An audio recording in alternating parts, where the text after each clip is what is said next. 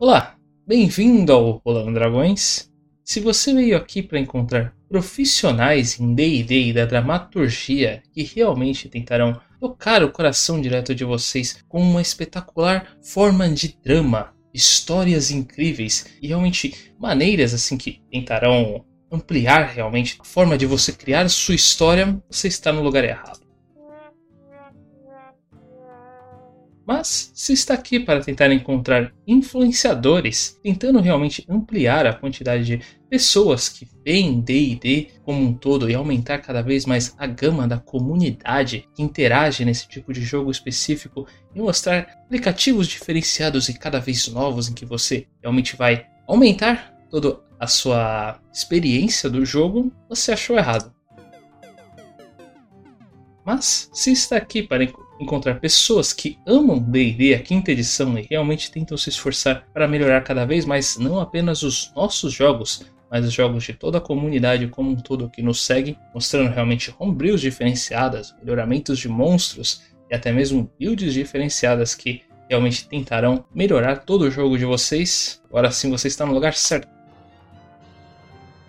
Eu sou o Ivor, aqui ao meu lado temos o Douglas, do outro lado aqui nós temos o André e hoje iremos falar um tópico realmente muito interessante aqui no nosso podcast. Mas antes disso, lembra a todos vocês, por favor, de nos seguir em nossas redes sociais do Rolando Dragões para descobrir um pouquinho mais sobre a guilda que nós temos aqui como um todo. Nós temos tanto um Instagram quanto um Twitter e o Facebook do Rolando Dragões. Além disso, nós também temos um blog próprio. Lá vocês vão encontrar todos os monstros e builds que nós fazemos, é, os homebrews e até mesmo o diário de campanha. Campanha essa que nós estamos transmitindo na Twitch todo sábado às 4 horas da tarde. Dê uma passada por lá para participar também do nosso jogo. E além disso, principalmente nosso Discord do Rolando Dragões. É de longe a comunidade que eu mais recomendo vocês darem uma passada por lá. Nós temos diversas maneiras de interagir com todo o pessoal da guilda e responder qualquer pergunta que tenham sobre qualquer jogo em geral. Não apenas nós respondemos, como toda a comunidade em si, tenta auxiliar cada,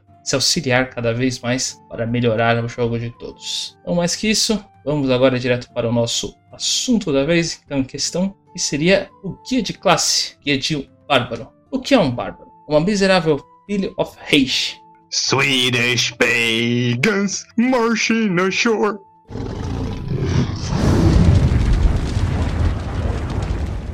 Se você está já acostumado aqui com o nosso guia de classe do Plano Dragões, sabe que nosso primeiro caso aqui seria os pontos narrativos da classe. É exatamente sobre isso que vamos aqui comentar. Os pontos narrativos de um bárbaro. Na verdade, esse daí em específico normalmente acaba sendo um conceito bem fraco, na minha opinião. Pois um bárbaro em geral, por, ele ser uma criatura mais. ser um personagem mais raivoso e realmente acabar tendo um pouquinho de descontrole em geral da sua raiva e acabar agredindo em geral os outros, as outras pessoas, ele normalmente acaba ficando fora da sociedade como um todo. É um nômade, ou então ele fica morando na floresta, longe dos outros. Os pais acabaram vendo que ele não se colocaria corretamente na, na sociedade, acabaram se acudindo em geral, indo fora da sociedade, longe deles, para que gere menos problemas em si para essa criança, garoto, homem, indiferente do que seja. Em geral, então, os pontos narrativos de um bárbaro são normalmente um pouco fracos. Estou deixando bem claro esse normalmente, porque de vez em quando podemos nos surpreender, como para mim uma vez me surpreendeu bastante quando um amigo nosso aqui, o Rolon, ele apareceu logo com um bárbaro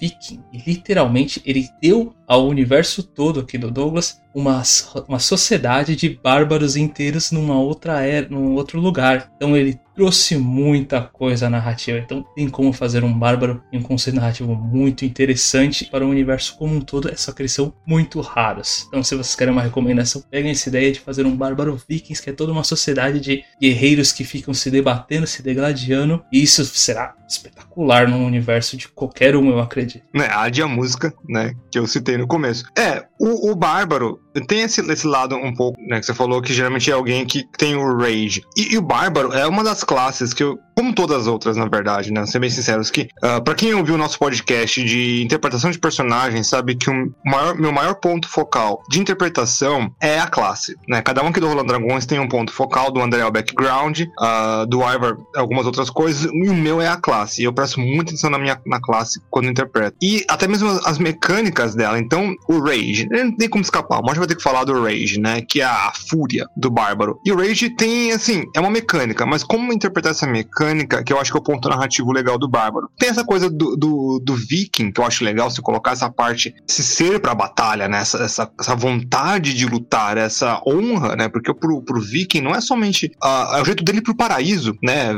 Victor ou Valhalla, né? Vitória ou Valhalla. Então é um jeito deles irem pro, pro pós-vida dele no melhor jeito possível. Então é parte predominante, é da religião deles, tudo isso. Então é bem interessante encaixar esse conceito. Você pode fazer um personagem também que uh, essa raiva interna de, devido a algum fator externo ou algum tipo de trauma. O incrível Hulk pode ser um bárbaro, né? Do, de algum tipo, né? Se a gente for pegar um pouco da Marvel aí, o Hulk é um bárbaro, de, de certa forma. Ele, quando entra, ele é um cara centrado, inteligente, mas quando entra na fúria, né? Quando ele fica nervoso, ele o, o gigante esmeralda. Né? E, e, é um conceito mega interessante. E só para lembrar, então, que o, o Hulk, para quem não sabe, ele foi baseado, então, Dr. Jekyll e Mr. Hyde, da literatura inglesa. Então tem essa, essa, essa dicotomia entre o médico e o monstro, que é bem interessante, que na, na obra original era feita, acho que se não me engano, a partir de uma fórmula que não, não retrata muito, não tô lembrando direito agora. Então é bem interessante ter essa coisa entre poder ter ser alguém e quando entrar em fúria se tornar outro alguém. Então eu acho que é muito, muito legal. Como sempre, aquela dica que eu sempre dou. O guerreiro, ele é o cara que ele aprende, né? O ser que aprende a lutar no treino. É o treinamento dele. Ele, ele tem um, um,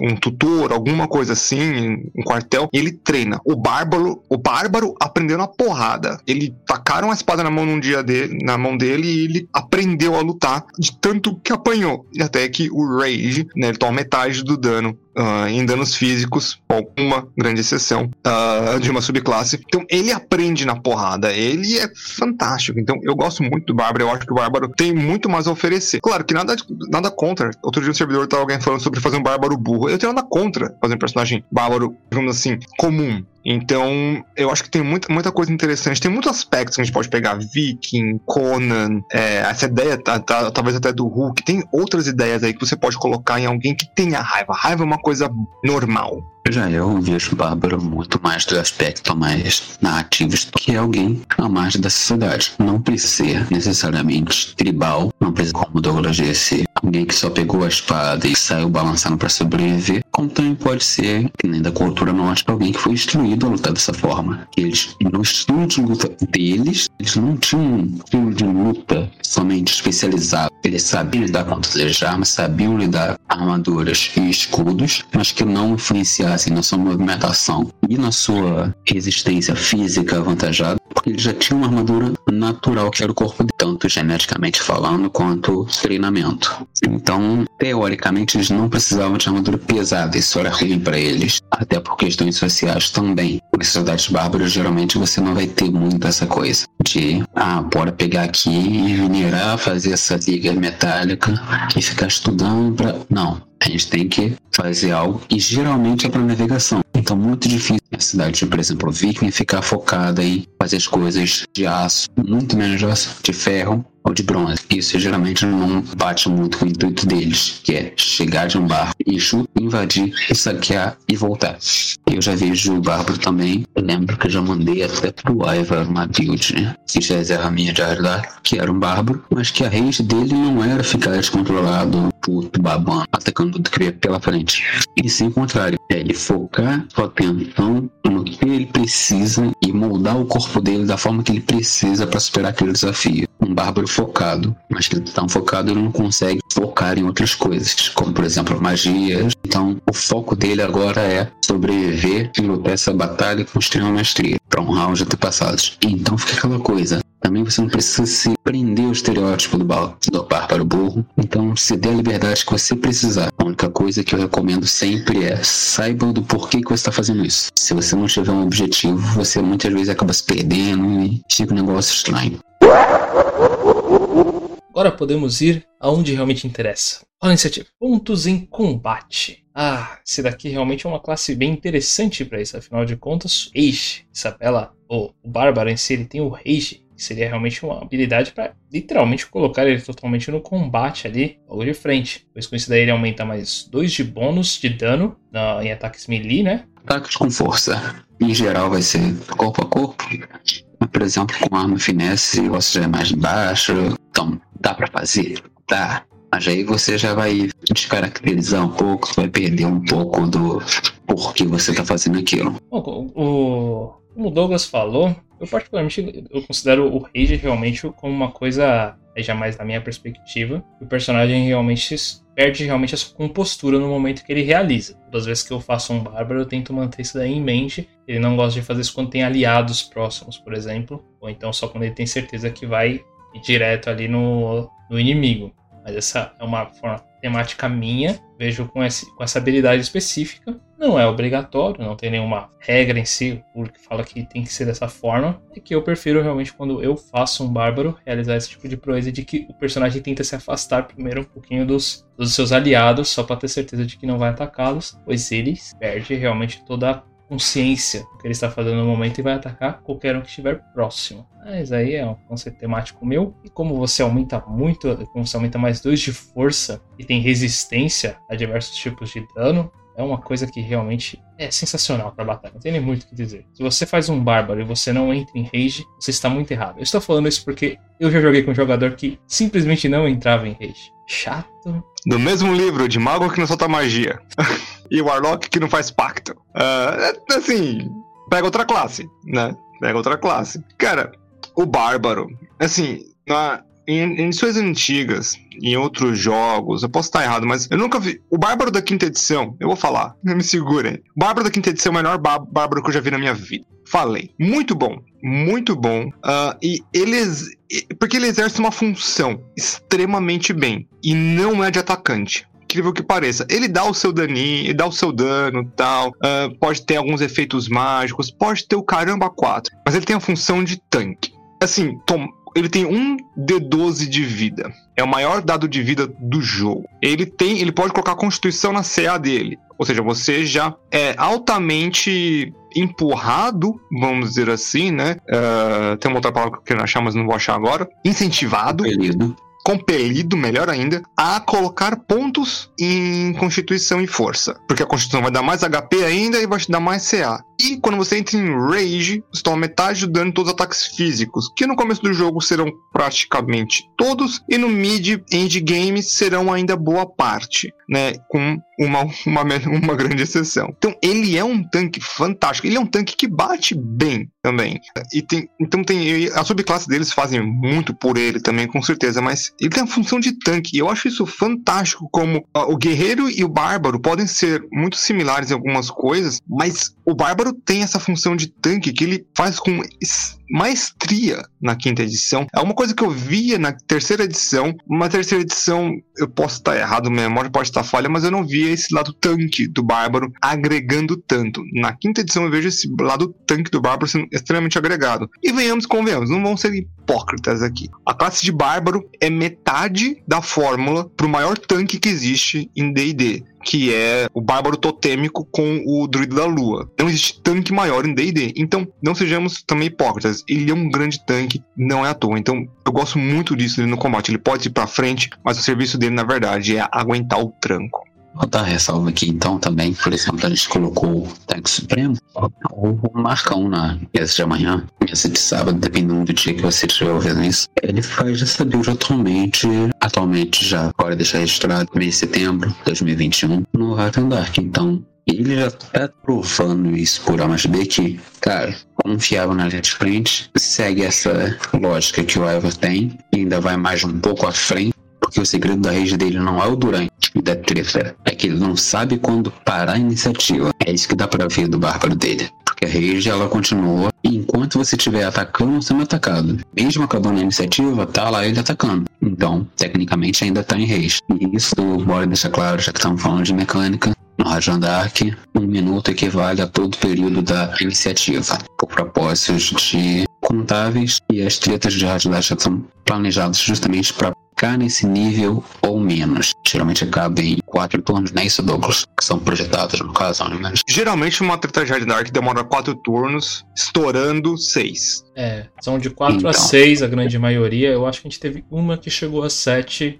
Eu lembro que até agora tá, tá no 9 ali que eu fiz a, tabela dos turnos. Mas em geral, 6 turnos foi, o maior, foi um dos maiores estudos. Isso aí existe também por propósito de, bora facilitar, porque a Aiva já conta coisa pra caramba. Ficar contando ah, quantos turnos falta pra essa magia, quantos turnos falta pra essa outra, não vai ser maior do que o tamanho da treta. Ah, então por que, que essa treta demora tanto? Porque em geral o já é bem especializado em fazer elas serem complicadas por N motivo. Geralmente a gente não tá só num campo aberto batendo um no outro até acabar o HP de maioria. Mas tirando esse mérito, tem essa coisa, essa visão do Ive, e ele ainda vai um pouco além. E eu tenho outras visões de bárbaros, porque em geral pego realmente um contexto mais histórico. Nesse caso, acho que o que vai entender mais, que bárbaro era praticamente qualquer povo que não fosse junto dos romanos. Então fica aquela coisa, você tá em terra com a gente, você é um bárbaro. Quero que eles não reconhecessem como tendo uma educação formal, tanto na arte da batalha como qualquer outra. Para mim,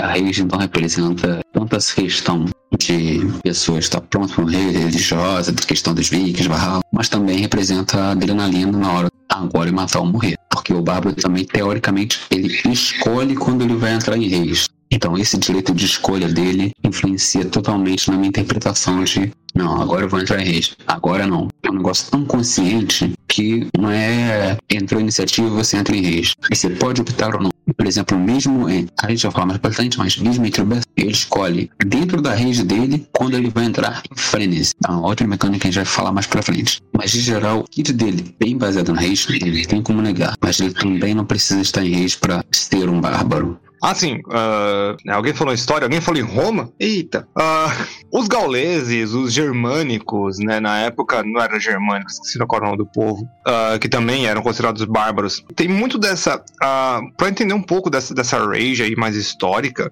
essa rage mais histórica vinha dos gritos de batalha que vinham do, dos povos santos celtas, dos povos gauleses, que hoje em dia são é, a parte da França. E eles davam esse grito de batalha, lógico que não era somente um, mas era um, o grupo todo, né? Dava um grito de batalha para deixar essa adrenalina para fora. Então era um ritual de batalha que eles faziam se ferrar na mão dos romanos, porque né, não tem mais gauleses, por algum motivo. Então, é uma, é uma coisa interessante, você sim buscar, né? Como, como gente- o Ivar já chegou falando do exemplo dos vikings, ah, agora o André tá falando do- dos, dos romanos, dos romanos, não, daqueles não romanos, na verdade, né, na época do Império Romano. Então, buscar inspirações históricas pro seu jogo de D&D é um grande fator. né? Então, você olhar tanto o estilo de combate, dentre outras coisas, mas a, a palavra é sempre inspiração, não buscar o realismo, tá?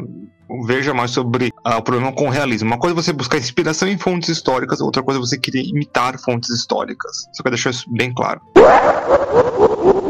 Então agora a gente pode comentar sobre montando um bárbaro. Anteriormente, como o Douglas aí deu uma mencionada, você realmente se inspirar em fatores mais históricos para realmente fazer uma personagem mais interessante em conceito é uma ótima ideia, realmente é algo bem interessante. Você implementa bastante o universo do narrador, provavelmente fazendo isso. praticar Viking e ou outros estilos que você realmente goste, como os gauleses, como ele mencionou anteriormente. Isso é uma coisa muito importante. Outro fator realmente muito legal, na verdade, aquilo lá é legal, ou muito importante vem agora, é você realmente investir bastante em sua constituição. Aí se você quer realmente atacar legal a sua força, se você quer ter certeza de que não vai levar nenhum, da- nenhum dano, a sua destreza. Esses são de longe os pontos mais importantes verdadeiramente de um bárbaro. Pois com isso daí é que você realmente pode se manter ali na linha de frente, que é o fator que ele tem que fazer. Tem muito o que dizer. Se você é um bárbaro e você fica atrás, espero que você esteja realmente tentando fazer na retaguarda porque sabe que tá vindo um monstro pior ali atrás, porque senão você tá muito errado. Tipo, extremamente. O André vai passar aí pra vocês agora, daqui a pouco, na verdade. Os pontos mecânicos mais importantes aí que vocês têm que observar na classe bárbaro como um todo. Né? Isso de classe a gente vai falar daqui a pouco. Mas uma coisa, uma coisa importante de falar de montando um bárbaro. Montar um bárbaro também não é uma coisa extremamente difícil. É uma classe, diria, simplista. Né? Ela tem a grande mecânica dela é o Rage, não é um spellcaster, então não precisa ficar preparando magia, não precisa conhecer magia. E, então eu acho que então uma coisa que quando você não tem que ter tanto trabalho assim, vamos colocar entre aspas, para montar esse tipo de personagem, há uma investida em outras coisas do personagem é sempre interessante. Como eu estava falando sobre inspirações e outras coisas. Então, para montar esse bárbaro, uh, a escolha da classe, da subclasse, acho que como toda classe, mas pegar um pouco aí das mecânicas e colocar na sua história, fazer essa mescla legal. Que é uma classe simplista, uh, não vou mentir. Não é chato. Uh, eu joguei muito de, de, de marciais, né? E, e, é uma das minhas favoritas, uh, as classes marciais. O, guerreiro é a minha favorita das marciais, com certeza. Mas eu gosto muito do bárbaro. Tem sempre ter em mente isso. As mecânicas aliando com a narrativa é uma coisa fantástica. É muito, muito legal. Mas também não força a barra. Cara, nem disse do que você focar caso você queira, pra mim já tá perfeito, porque por si só, Bárbara já tem uma resistência lá. Se for do urso que a gente tá falando, já falou anteriormente, contra quase todos os tipos de dano, o resto você vai compensar. Por exemplo, se você for mais voltado para mecânica, você vai pegar a sua raça e vai usar para compensar isso. Ah, eu quero um bárbaro que tem resistência contra todos os tipos de dano. Vai pegar o do urso e vai pegar alguma raça que, por exemplo, acho que era o Verdun, ou Verdun, ou Calastar, tem resistência a dano psíquico. E vai cobrir isso aí. Calastar. Não lembro. Essa eu não tô aberta aqui não para saber. Mas, por exemplo, uma raça que contribua para isso. Se eu tivesse que escolher realmente de um bárbaro mais atacante, acho que seria Minotauro. Minotauro é uma boa para bárbaro atacante. Ele, além de ter as armas, caso ele esteja impossibilitado, ele ainda tem a opção de dar o dash dele e tem o chifre. O X por si só ele já compensa na falta de uma arma, o desarmado, a arma caiu em algum lugar, enfim, você tá sempre com ela ali como arma seu corpo mesmo, bate armado. Isso o Shifter Beast High, que tem lá a transformação dele, é um nível mais constituição de HP temporário. Pela subclasse, acho que era mais um D6 de HP temporário e mais um de CA. Só, só, então, pra, só ter a confirmação ah, certa, é o Kalastar que realmente tem resistência a dano, a dano psíquico. É. Fazer nada. Um dos dois. Sabia que era um. Mas enfim, agora, pra não ser acertado, tá? acho que estranhamente, Pel Elfos da Darkai. E esse lembra que eu tava procurando esses dias, ele tem resistência tanto a dano necrótico, então vai ter uma certa garantia contra algum tipo de mago, além de ter Fiance Strike, que vai garantir que você não seja charmed tão facilmente, não seja colocado para dormir, que geralmente seria maneiras, uma fraqueza do bárbaro, que são magias de controle, e ele pode se teleportar com bônus action. Então, um bárbaro se teleportando atrás de um inimigo é a coisa mais segura que ele verá o resto da vida dele. Não vai ser por muito tempo. Mas, agora, sobre os tipos realmente da classe dele, algumas coisas que geralmente são usadas contra barra. Controle de grupo, dano em área. Porque é aquela coisa que a gente falou de CA alta, se você quiser focar. Tem que lembrar sempre que a CA só funciona para ataques físicos. Dano em área cobre isso, então, por si só, já acaba sendo um counter rápido de fácil de barra. Por exemplo, o Bárbaro nível 2 já ganha Danger Sense, que se ele puder ver, puder ouvir, teste de destreza, como por exemplo, magia mais usada dentro do jogo, Fireball, você tem vantagem contra ela. Então, você só tomaria metade do ataque. Se for o você além de tomar metade do ataque, ainda sofreria metade do dano. Então ele consegue se ficar resistindo a magias que geralmente vão ser de dano de fogo e elétrico. E tem esse teste de destreza. Coisa também importantíssima é, por exemplo, para multiclasse, vamos falar depois, mas Reckless Ataque dá vantagem em todos os seus ataques naquele turno, mas todos os inimigos também vão ter vantagem contra você. E de novo entra essa questão de importante ter uma CA alta, caso você tenha uma CA alta, não despreze destreza, que o máximo que você vai conseguir, constituição maximizada e a força lá no alto, vai ser uma CA de 15 que cá entre nós, na vantagem ainda vai ser completamente fácil de ser acertado. E a partir de certos momentos no jogo, vai ter muito mais versatilidade de dano. E com as pessoas sabendo que você é um bárbaro, que geralmente é invisível a diferença, já vão saber onde atacar geralmente. Ou tentar controlar. Outra coisa que pode ser feito, por exemplo, já dando uma palhinha de multiclasse é nívelzinho de fighter, só que dessa vez com o Champion. É aquele ataque, vai dar vantagem. Aí já entra, por exemplo, também teremos mais pra frente Berserk, e você vai ter uma margem de crítico de 19 a 20. Então seria realmente buscar o crítico e neutralizar o inimigo o mais rapidamente possível. E outra coisa que é chave do Bárbaro é o crítico brutal. Por que, que eu disse dessa coisa do crítico antes? Porque o Bárbaro, ele, passado da vida dele, ele vai destacando mais dados críticos quando ele dá um 20 no D20. Ou no caso daquela buildzinha, uma build bem pequena, bem curta, bem meia boca, falei agora, pô, 19, 20 E recomendando também para caso você queira focar nessa build de crítico, por exemplo, o Orc, meio Orc. Só pra deixar. Uh, a gente falou da última vez de homebrew. Acho que vou dar um tiro no pé aí. Mas vamos lá. Uh, antigamente, o 3.5, acho que posteriormente também, eu falo 3.5 porque foi a versão de DD fora a quinta edição da qual eu mais joguei. Então, acho que nem isso, eu joguei 3.5 mais do que quinta. Tanto faz. O Vampiro a Máscara da ganha de todos em tempo de jogo. Mas tinha uma, uma habilidade para você diminuir o crítico, uh, assim como tem a mas também tinham armas e algum tratamento que você passava em armas para você diminuir o crítico. Não que quero que vocês façam esse homebrew para vocês, nem que quero que vocês exijam que seu mestre faça isso para vocês, mas é uma coisa interessante de se pensar quando se tratando de crítico, né? E essa é uma, uma ideia interessante para um homebrew em geral, né? E como vocês vão equilibrar, né? Como eu estou jogando uma ideia de como era feito antigamente e que era uma ideia legal, mas tinha que ter um preparo é, posterior prévio bem interessante. Lembrando também que o sistema era outro, então voltado para essa existência de armas que aumentavam a range de crítico, existiam outras contramedidas que a gente não vai abordar aqui hoje. Então, leia o livro. Então agora vamos dar um pouquinho mais de detalhes sobre algumas das subclasses do Bárbaro. Se caso você realmente não saiba, essas subclasses aqui foram votadas no Discord do Rolando Dragões, quais foram as favoritas do pessoal, então por isso que nós vamos ensinar apenas três delas. Caso vocês tenham mais interesse em alguma outra classe específica da uma subclasse específica do Bárbaro, recomendando que você dê uma lida nos livros. Eu tente dar uma participada do Discord do Rolando Dragões para que na próxima votação você fale qual você tenha mais interesse. Indiferente do plano, vamos iniciar com. E, calma aí, rapidinho, e também esperar que a gente vai lançar aí algum dia, tá? Não falando, vai ser esse mês, não será este mês, não será o próximo, mas o nosso objetivo é fazer com que nós tenhamos um guia de classe para todas as classes e subclasses. Então, um dia sai. Ora, quando? Você não votou no seu favorito. Então, esse daqui, o que foi votado, será o Berserk. Então, vamos entrar numa fúria raivosa aqui junto com ele. Cara, só o ponto narrativo, né? Antes do André entrar aí com a força total na mecânica. O ponto narrativo, eu gosto do Berserker, porque ele já coloca. O, o, o nome da subclasse é perfeito. Eu, eu, eu, gosto muito do Berserker. Coisa só rapidinho, me permitam dar um adendo na história. Berserker significa camisa de urso, aquele que usa camisa de urso. Era um título, se eu não me engano, viking. E os ingleses deram esse. esse os ingleses não, desculpa. Foi feito alguma coisa com os ingleses que deu esse nome Berserker, aquele que usa uma camisa de urso, que era um, se não me engano, era tipo um mão direita do Yor, que seria como se fosse um barão ou um conde do, dos vikings. Mas aí ficou conhecido na, na cultura pop atual como alguém com muita raiva. Então é essa parte que nós veremos, não a parte da, da nobreza viking. E eu gosto muito dessa classe porque ela coloca à frente tudo que a gente tá falando no começo sobre o rage. Né? Uh, muitas classes usam rage, mas essa aqui é aquela que você pode, pode extrapolar. É aquela que o Arbo tá falando que você não vê. Você não difere amigo de inimigo, entre outras coisas. Não tem nenhuma mecânica exatamente para isso, mas é uma coisa que eu consigo enxergar nesse Berserker. É uma coisa que é, é uma fúria tremenda, que não para nunca. É, é um, é uma coisa feral, brutal.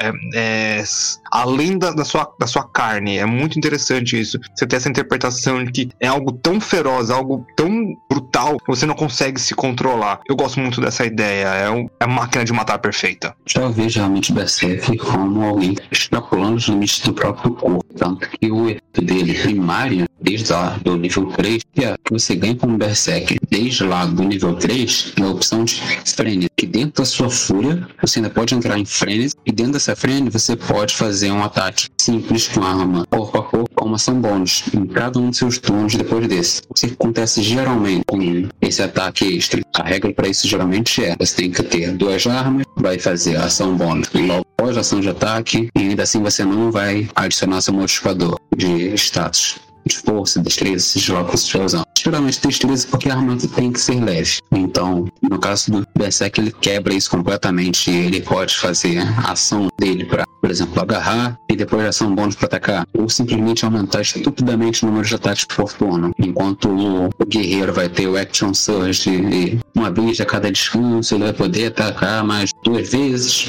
O Berserker não. Vai ser praticamente três vezes todo turno. Ah, mas uma vez só e depois pega exaustão não tá muito caro? Não, porque geralmente a arma do Berserk vai ser ou o machado grande ou mal, que seria a versão martelo do Machado Grande. Qual a diferença? A range de a chance de você dar 12 é bem maior. E como já foi dito anteriormente, Reckless Attack ou Ataque Imprudente resume muito o que seria o Bárbaro. Você optar sempre pela chance de você obter o crítico e o dano maximizado. Para um Bárbaro dar dano, essa é a subclasse perfeita. Esse é o foco dessa classe, é você deitar o inimigo antes que ele possa deitar você ou seu grupo. Ele vai fazer isso atacando da forma mais brutal possível. Tem até aquele ponto de vista de é o cara que não vê nada pela frente, mas minha leitura dessa classe é realmente o cara pegou e treinou o corpo dele para ir além do limite natural que ele conseguiria.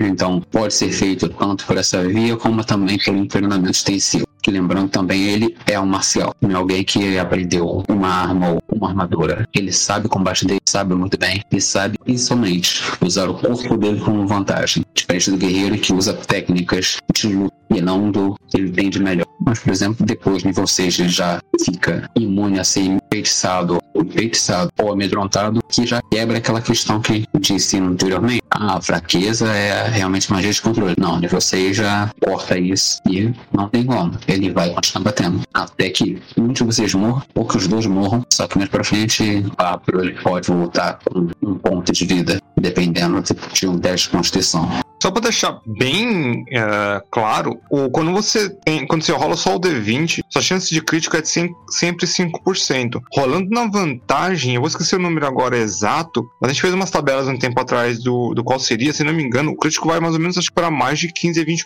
Então você tem 20% de chance de acertar um crítico, e aí dá toda essa, essa, essa pilha. Vantagem não é pouca coisa, gente. Vantagem e desvantagem são coisas assim, parece que é só um pouquinho pro lado, só um pouquinho pro outro, não. É bem yang. Sempre que você puder ter vantagem em algo, uh, principalmente em uma situação que uh, o crítico é algo crítico, vale muito a pena. Também vale a pena dizer que, por exemplo, o Berserker, principalmente, ele tem lá, tem a essence dele, tem o Reckless Attack, que baseia Reckless Attack, assim, vantagem em todos os ataques. A gente também tem pra você. Mas você lembra lá que você tem resistência a dano cortante, perfurante, concussivo, além do fato de tem maior dado de vida do jogo. Nenhuma outra classe tem D12 esses dados de vida. Então tá mais parelho que muito monstro. Você praticamente não é nem mais uma ficha de personagem.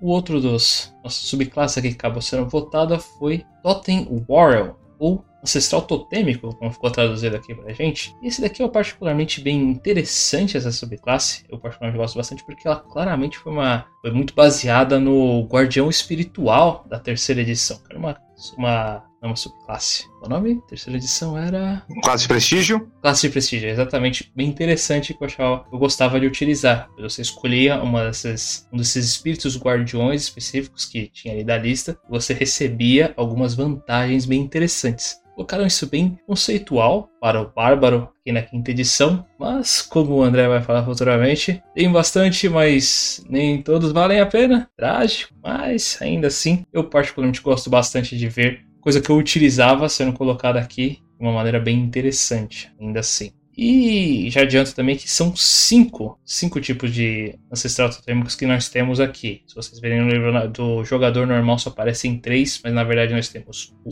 urso, a águia, o alce ou o cervo, depende de qual tradução vocês pegarem, o tigre e o lobo. Mas Vamos para a mecânica. Ah, não, não é comigo a mecânica, daqui a pouco. Ah, uma, co uma coisa interessante sobre muitas das classes, subclasses, não, subclasses, né? Elas são muitas coisas. A quinta edição, pra quem acha que a quinta edição é uma coisa mega, ultra original em questão de nomenclatura, de ideias e sei lá o quê, não, isso já vem sendo trabalhado durante anos, tá? A gente fala muito de 3.5 porque é o D&D que eu e a Arva começamos a jogar, né? Então a gente teve muito contato com essa edição, mas tenho certeza que se alguém do AD&D aparecesse aqui, falou, não, isso aqui veio no no adendo tal, na revista X, Y, e, e assim vai indo. Então a gente fala só disso, não é porque apareceu lá, que a gente se lembra lá. Isso é importante de falar. Eu, eu gosto muito da ideia do, do totêmico como base, uh, como base assim, como subclasse, que mostra essa coisa feral, né, mas natural ao mesmo tempo. Ele é um guerreiro da natureza. Tem até o filme do Chuck Norris que ele vira animais. Filme ruim pra caramba. E é interessante isso, porque você ter essa fúria do animal, ter essa coisa mais espiritual, é quase que, vamos dizer assim, um,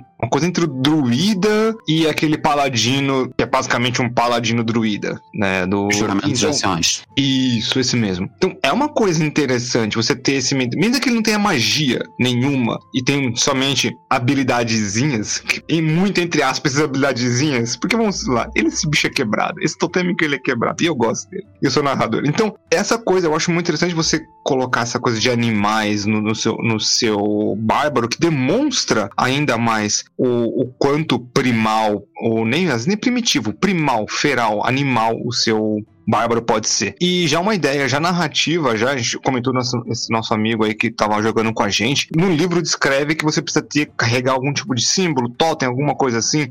Ele perguntou para mim na época se podia ser uma tatuagem. Eu falei, claro, muito legal você ter uma tatuagem do seu, do seu animal. Então pode ser várias coisas, né? É, esse tipo de totem que você leva consigo. Então sejam criativos nessa parte aí também, né? dessa ligação espiritual com os animais. Isso aí dá muito roleplay, dá muita coisa interessante. Esse é um bom bárbaro, mas é aquele voltado para realmente tancar. Se tivesse que investir em destreza, seria esse. Mas também entra um problema. Por que, que esse é voltado para tancar? Porque tem a subclasse do totem, e nela você escolhe um totem. Mas aí entra também que entre os totens tem o do urso, que você tem resistência a todos os danos, exceto o dano psíquico. E esse acaba basicamente carregando subclasse nas costas desde o nível 3. Porque, beleza, os outros quatro vão ser ok, vai ser bom para uma ocasião ou outra, exceto o tigre, que a águia em geral vai ganhar uma, em águia em geral, vai ganhar uma habilidade, o... esqueci qual seria o nome dela, servo... Servo. Alce.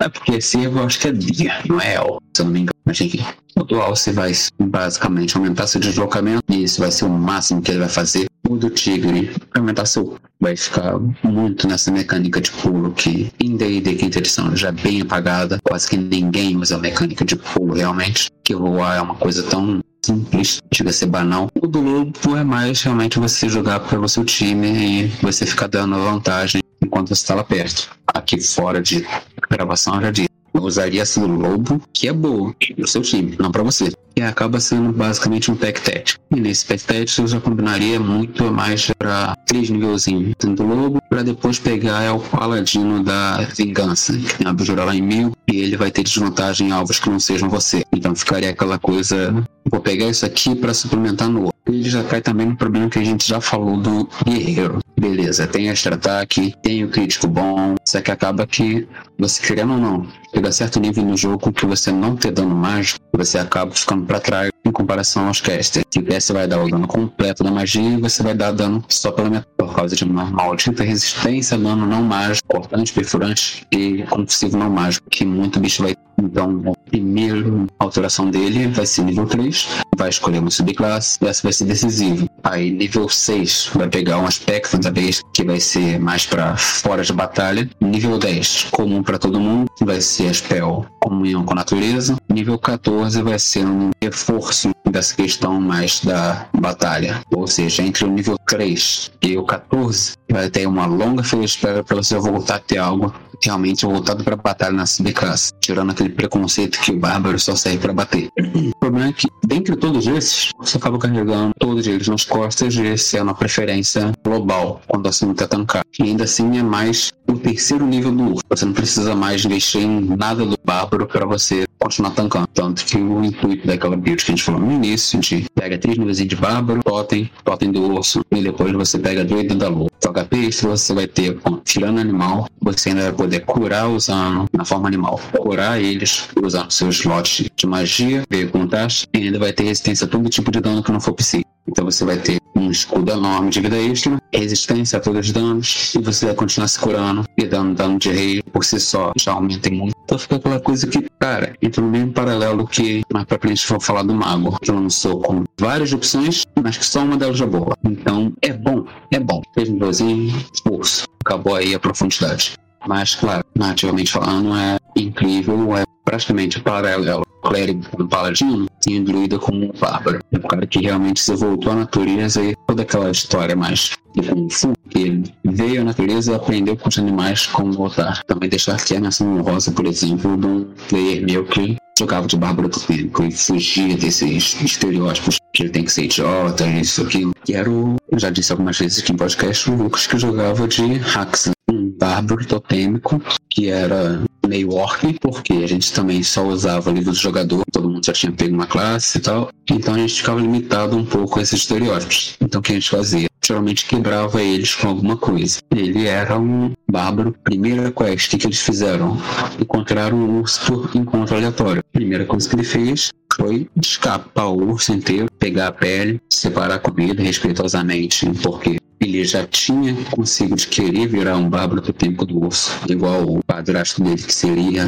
um anão. Então tem aí essa distorção do que você espera de um bárbaro. Acabou que, depois, voltando pra cidade, a primeira coisa que fez foi entrar numa na guilda de artesão e perguntar por uma costureira para fazer um casaco para ele com aquele urso, poder usar todas as partes daquele urso mais respeitosamente possível. Nisso aí já veio outra festa, então eles tiveram que ir atrás de aranhas gigantes e dar uma fonte de teia a longo prazo para essa costureira e ele conseguiu um casaco de resistente e também um guia de como costurar para idiotas. Então ele era um bárbaro que tricotava e contava história na nas lareiras do grupo ao final do dia. Toda essa história de resumo de arte que Douglas faz antes da sessão começar, ele fazia na lareira em interpretação. Só para estressar todo mundo que ouve aí, incluindo a mim mesmo e o André, a tradução oficial do For Dummies em português ficou como para leigos.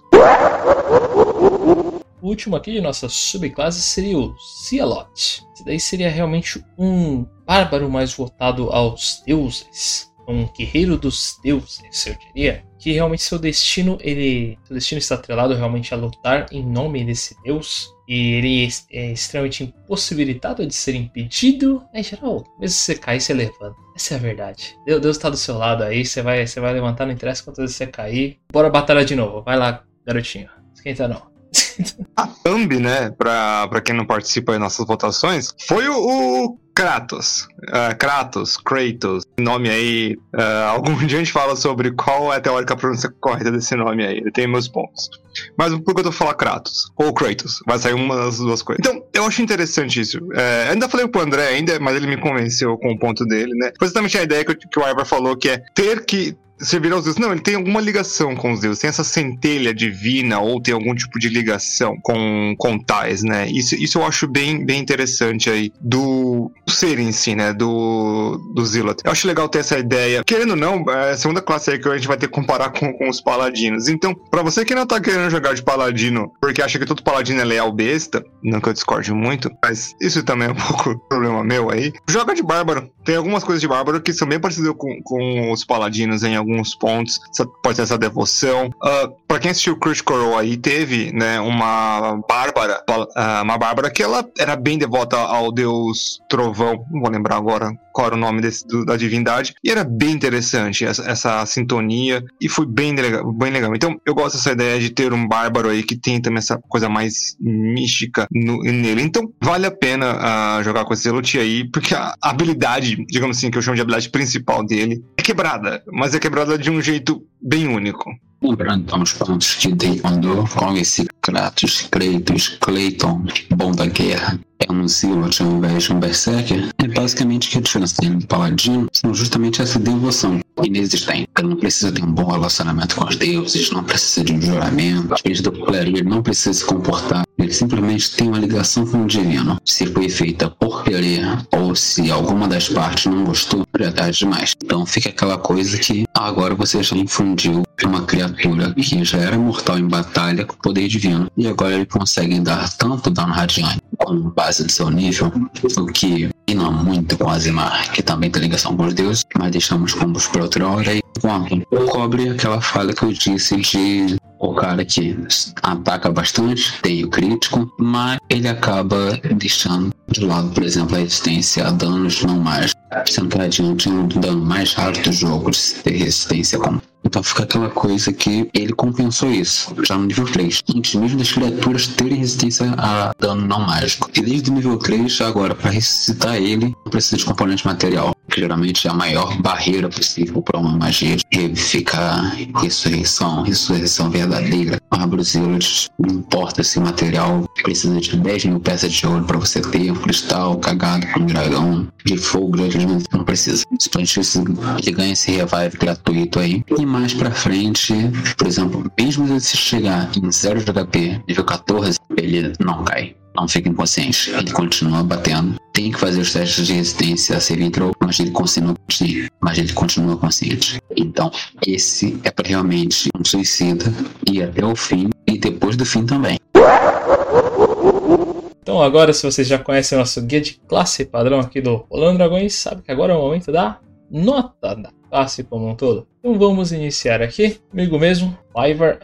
Em nota de lore, eu dou para o Bárbaro em si, em si apenas uns 4 pontos, pois como eu falei, ele realmente tem uma conceito de lore meio que baixa normalmente, tem como fazer corretamente, mas em geral a grande maioria das pessoas acaba vendo que é uma coisa bem básica e simples, está fora ali da, da civilização, é o suficiente para a história como um todo, então bem baixo. Quesito de utilidade, ser um verdadeiro tanque realmente ser algo muito útil e válido para qualquer batalha, eu dou um 8 nele, algo muito importante para qualquer equipe. E em quesito poder, eu acabo entregando para ele um 7, porque ele realmente é bem forte, é bem válido, é normal o pessoal acabar fazendo um bárbaro que é, é, muito ligado à força, mas esse não é o ponto principal dele na quinta edição. Na terceira eu concordo que era, era de verdade o grande fator que ele tinha que ser, mas aqui na quinta ele como um tanque é muito mais valia. E em multiclasse, ele tem muito o que dizer, tipo, só precisa de três levels para você conseguir ali a, a, a subclasse dele, o resto quase não importa. Tem alguns pontos importantes, mas quase não importa, então é muito importante, muito válido, na verdade, fazer multiclasse com um bárbaro. Então acaba entregando um 8 para ele. Tem muitas formas aí que o André mesmo comentou aqui no podcast que eu já quero colocar em ação. Eu achei muito interessante. Vamos lá, Bárbaro. Eu amo Bárbaros. São uma classe marcial fantástica aí. Lore. Eu gosto muito da lore, da ideia da lore do Bárbaro como um todo. Eu acho que ele traz muito mais a mesa aí quando a gente fala de dos, dos povos bárbaros no geral, né? Dos entre aspas, não civilizados, traz muita coisa à mesa. Então, meu fica aí um 8, muito, muito interessante. Utilidade. Ele fora de campo de batalha. Ah, depende muito de interpretação. Interpreta interpretação é uma coisa bem complicada, né? Nem todo mundo aí consegue pôr à frente tudo o que quer. Mas dentro de batalha, ele é o que precisa. Ele tem um papel essencial que é não deixar os outros caírem uh, e levar a porrada. Então, como uma peça fundamental, né, como um ótimo tanque, além, apesar de não ter outros truques na manga, o, o papel dele ele faz com excelência. Então, em utilidade ele fica com 7, porque ele peca um pouco fora, mas dentro de batalha ele ganha mais do que tudo. Poder, ele não é forte, assim, ele é quebrado. Isso é interessante, ele é quebrado. Ele tem várias mecânicas dentro dele que faz ele ficar bem fora da curva. Mas ele não tem aquele poder todo. Ele, não, ele pode destroçar um inimigo, pode, mas uh, lógico, você tem que fazer uma combinação aí com o Zilot ou com a Zimar e Great Weapon Master. Aí sim você vai começar a dar um dano muito grande. E ainda assim tem as suas desvantagens aí. Algumas vezes, lógico, por causa da vantagem em rolagem fica bem mais fácil. Mas ele não bate tanto assim e a frequência dele pode pode ser um pouco menor. Então, ele fica com 6 aqui para mim. Não, 6 não, mas 7. Ele bate, mas não, não, quebra a barreira. Multiclasse, não, não tem muito o que dizer, né? multiclasse dele é, é, muito interessante de colocar isso, isso em quesito. Dá para fazer vários arcos de história aí com essa coisa de raiva, não raiva, estudo, não estudo, e dá pra fazer muita coisa, então fica aí com um 8. Ah, primeiramente, poder 10. O resto não preciso explicar para quem joga de bárbaro, não vai entender mesmo. Mas agora falando sério, na questão de lore, tem todos esses povos bárbaros,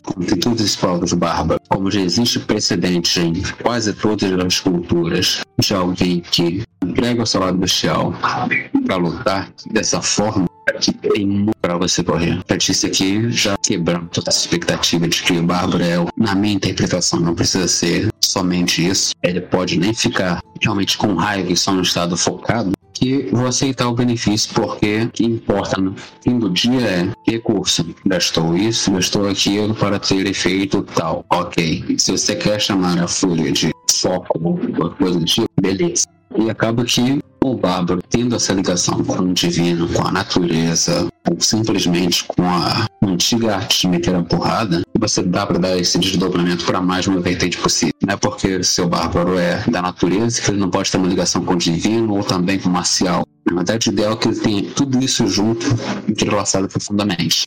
Então, para mim, por lore, acaba sendo aí no 7 ou 8. 7,5 para ser bem justo. Ele acaba tendo uma liberdade poética muito maior do que muitas outras classes. O guerreiro tem que ter especificamente um treinamento marcial para um imponetinho, o monge, geralmente um monastério, um paladino, tem uma devoção. Bárbaro não, é bicho solto.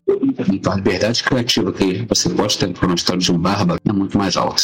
Não dou 10 ou mais, que simplesmente a visão das pessoas ainda é meio limitada quanto a isso. Agora, quanto à utilidade, sinceramente, em cidades fortes com baixo, como Douglas disse, ele já peca um pouco. Ele tem até algumas coisas que geralmente ele vai compensar em um ou outro ponto, por exemplo, nível 6 do totêmico, e depende muito da subclasse também. Então ele fica mais para trás sim. Eu diria um 4 aí, porque depende da subclasse dele. Por exemplo, totêmico é o máximo que você vai conseguir de utilidade. Pegar um comunhão com a natureza, nível 10, nível 6 vai ter lá mais proficiências se for do tigre, aumenta a capacidade de carga se for do urso, e vai ter o bicho sense e falar com animais, nível 3. Então, ele é o máximo de utilidade que você vai ter. Quesito realmente de poder, nesse caso, é 10. Porque, mesmo que tenha toda aquela coisa de ok, ele não consegue extrapolar aquele limite do dano mágico. Mas se ele por acaso conseguir, nem que seja um spell arma mágica, uma arma mágica, nem que seja mais ou só dar o dano mágico, então o dano dele já aumenta consideravelmente pela questão. O guerreiro pode dar tantos ataques quanto quiser por turno. O de bárbaro vai ter a vantagem, e além disso vai ter o dano extra da fúria. O dano extra da fúria vai lá de mais 2 para mais 4 todo turno. Se for Berserker, 3 ataques com machado grande, 3 de 12. Mais a força, mais dano de fúria, mais dependendo se tiver defeat de um a partir do nível 20, mais ou menos, então ele já consegue extrapolar o nível de força do jogo aumentando em 4, acima de 20, podendo chegar, por exemplo, a 24 de força e de constituição, aumentando tanto a CA dele em 2, quanto o bônus de força dele em 2. Então, a partir daí, se ele tiver essas condições, aí já tá pronto para bater em qualquer bicho que tiver. Se for o Berserker, então, aí que não importa, ele pode chegar a zero de vida e vai continuar batendo no bicho. Já para multiclasse é 10, perfeito. Não tem muito o que ser feito. Você pode parar tanto nesses três níveis iniciais. Eu faria quatro, com exceção de muita coisa, minha preferência, só por causa do SI. A Bíblia escolhe, provavelmente, para quem não é familiarizado, usa a versão português, incremento no valor de habilidade, porque fica desperdício de status se você parar em número ímpar. Ou simplesmente você pode chegar ao crítico brutal e seguir algumas builds de crítico fica aquela coisa. Ele dá para parar em muitos pontos que outras classes, por exemplo, como o monge e o guerreiro, como a gente já falou anteriormente, elas ficariam ruins porque precisam investir muito nelas para você extrair o máximo de potencial. Já o bárbaro não dá muito bem para você investir 3, 6, 8, dependendo da multiclasse. Fazer uma classe até que econômica para a vantagem que ele tem. Bom, agora podemos passar então o valor médio aqui do Rolando Dragões mesmo. Em si, em Lore, nós aqui somando todo mundo colocando por 3, fica 6,5 a nota do Bárbaro. Em quesito utilidade, tá, um 6 em firme, um poder, um 8, realmente merecido. Esse daí é uma classe que tem que estar ali. E com multiclasse fica o 8,5, pois é bem válido para ser feito, como eu comentei. Só precisa de 3 nivelzinhos, você já consegue resistência toda. É muito bom para ser verdade. Ou quase tudo, na verdade. Se ainda pega. Então, gostaria de agradecer a todos vocês aqui que ouviram mais um podcast aqui do Olano Dragões. Eu Lembro vocês novamente para, por favor, não esquecerem de dar uma passada nas nossas redes sociais para conhecer um pouquinho mais e fazer parte da nossa guilda, por que não? Tanto nosso Instagram, nosso Twitter e até mesmo o Facebook do Rolando Dragões. Vocês podem encontrar ali pesquisando por esse nome mesmo. Temos também o blog, principalmente, onde nós postamos todos os nossos monstros e builds que nós criamos, além das homebrews e outros pequenos detalhes que vocês podem conhecer, principalmente nosso diário de campanha. Campanha essa que não esqueça, nós estamos transmitindo na Twitch do Rolando Dragões todo sábado às 4 horas da tarde. E eventualmente, normalmente de quarta-feira, tem acabar tendo algum outro jogo em que eu morro bastante. Dá uma passada por lá para rir da minha cara. Além disso, nós temos o Discord do Rolando Dragões, que é de longe a comunidade que nós mais participamos, e respondendo perguntas do pessoal para melhorar as mesas de todos, não apenas de Dungeons Dragons, mas qualquer outro RPG em geral que dá uma parecida por ali. Só realmente dá uma comentada que a gente tenta descobrir, tenta melhorar também o jogo como o jogo de vocês. E além disso, agora nós temos também uma uma aba ali da comunidade que nós também comentamos algumas promoções ali, que pode ter tanto de jogos virtuais, mesmo se a gente encontrar livros físicos, por que não? Que a gente acha realmente bem interessante e acaba divulgando pra galera ali se interessar também, que às vezes pode ser uma coisa que pode melhorar sua mesa indiretamente. Mas já estou me prolongando demais. Realmente, muitíssimo obrigado por terem ouvido até aqui. Então, desejamos a todos vocês uma ótima tarde, uma bela noite, perfeitas rolagens. Menos a quem não gosta de entrar em fúria.